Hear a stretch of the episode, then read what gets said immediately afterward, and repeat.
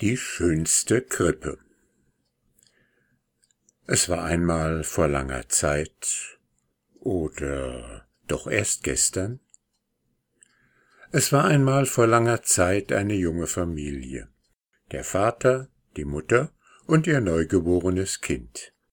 Sie lebten in einem Land, in dem Krieg herrschte und die Tage des Glücks vergessen waren. Die Menschen dort verloren ihre Habe, ihre Häuser, ihre Heimat und viele auch ihr Leben. Bald glaubte niemand mehr an die Rückkehr des Friedens. So wickelten die jungen Eltern ihr Kind in ein wollenes Tuch, schnürten ein Bündel mit ihren wenigen Habseligkeiten und machten sich auf die Suche nach einer neuen Heimat, in der ihr Kind in Frieden aufwachsen könnte. Es war und es ist das Fest des Friedens, Weihnachten. Das war nicht mehr weit.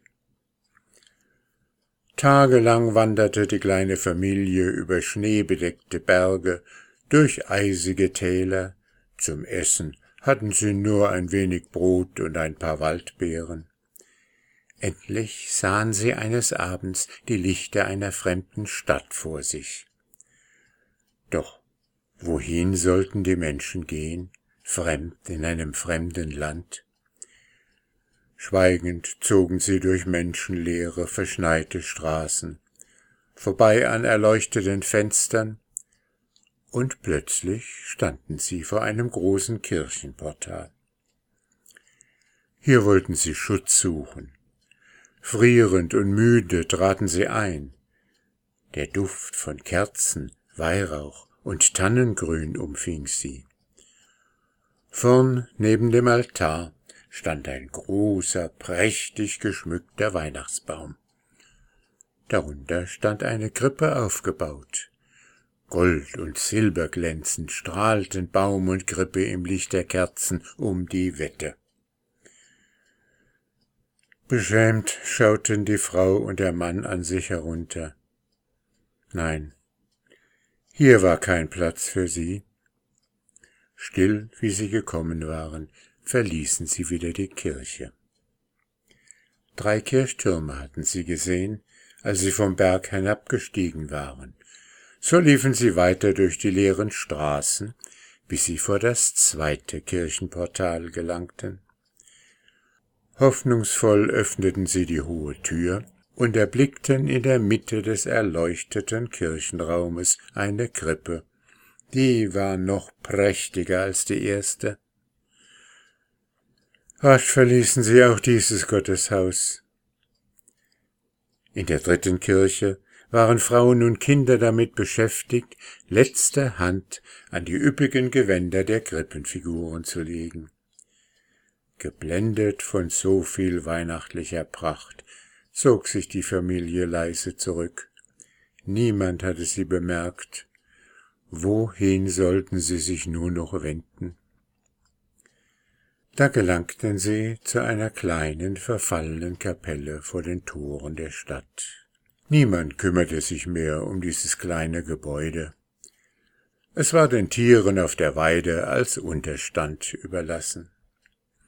Die morsche Tür stand offen, in der Ecke des kahlen Raumes lagen satt und zufrieden ein Ochs und ein Eselchen, und in der Mitte stand eine hölzerne Futterkrippe, gefüllt mit duftendem Stroh.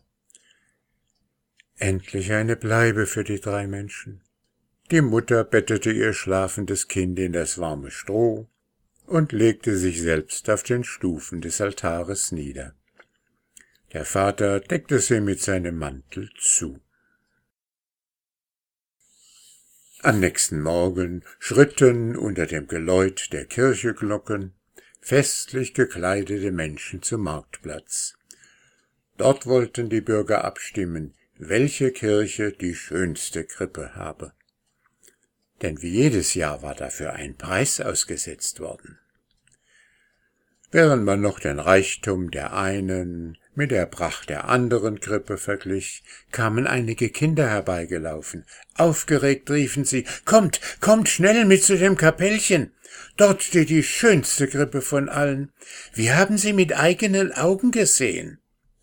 Ach, das vergessene Kapellchen, obgleich jeder wusste, dass der kleine Raum nur noch dem Vieh als Unterstand diente, wollte man den Kindern ihren Wunsch erfüllen und begab sich mit ihnen auf den Weg.